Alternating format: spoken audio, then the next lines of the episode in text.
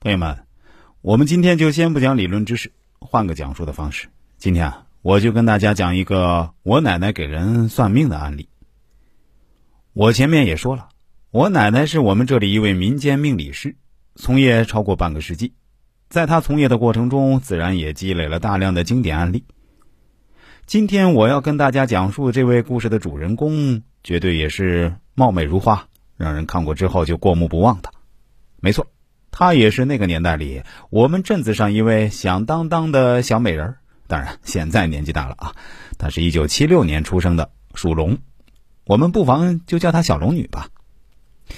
这小龙女啊，跟我家多少还是有点沾亲带故的，所以在她很小的时候，我奶奶就对她有一些断词，比如我奶奶说：“这小龙女啊，将来长大了会是个口才了得的人，做事情很有魄力。”胆子大得很，能力方面不输给一个男人。再比如，我奶奶还说，小龙女将来长大了会是一块做生意的好料子，将来钱财无忧，也很有孝心，会懂得反哺娘家。再比如，我奶奶还说过，虽然这是一个孝女，但是她长大后是要远嫁他乡的。一听到这儿，小龙女的母亲就着急了，连忙问我奶奶说：“啊，别吓我呀，要远嫁。”多远算远呢？我奶奶挥挥手，指着天边的一朵云彩说：“远在天边都不算远。”小龙女的母亲还是大惑不解，问我奶奶：“那你的意思是她要嫁到云南吗？”哎呀妈呀，这也太远了吧！恐怕还不止呢。我奶奶回答说：“不会吧，比云南还远？”小龙女的妈妈吓坏了，连忙问：“那不会是越南、老挝、缅甸这些地方？”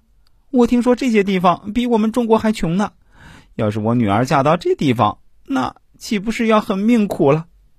我奶奶回答说：“你女儿的命才不苦呢，放心吧，不会嫁到这些地方的。你记得我说过吗？你女儿是个富贵命，是个做生意的料。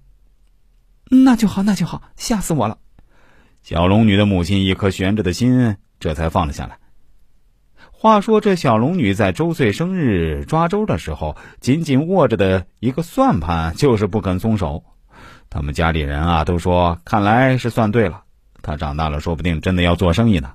我们家里祖祖辈辈啊都跟泥巴打交道，做个生意啊也好。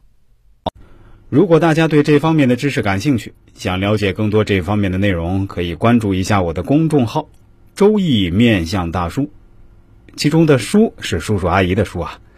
这个蓝色背景太极头像的公众号，千万不要加错了。另外，我的新浪微博也是叫“周易面相大叔”，也是蓝色背景的太极头像。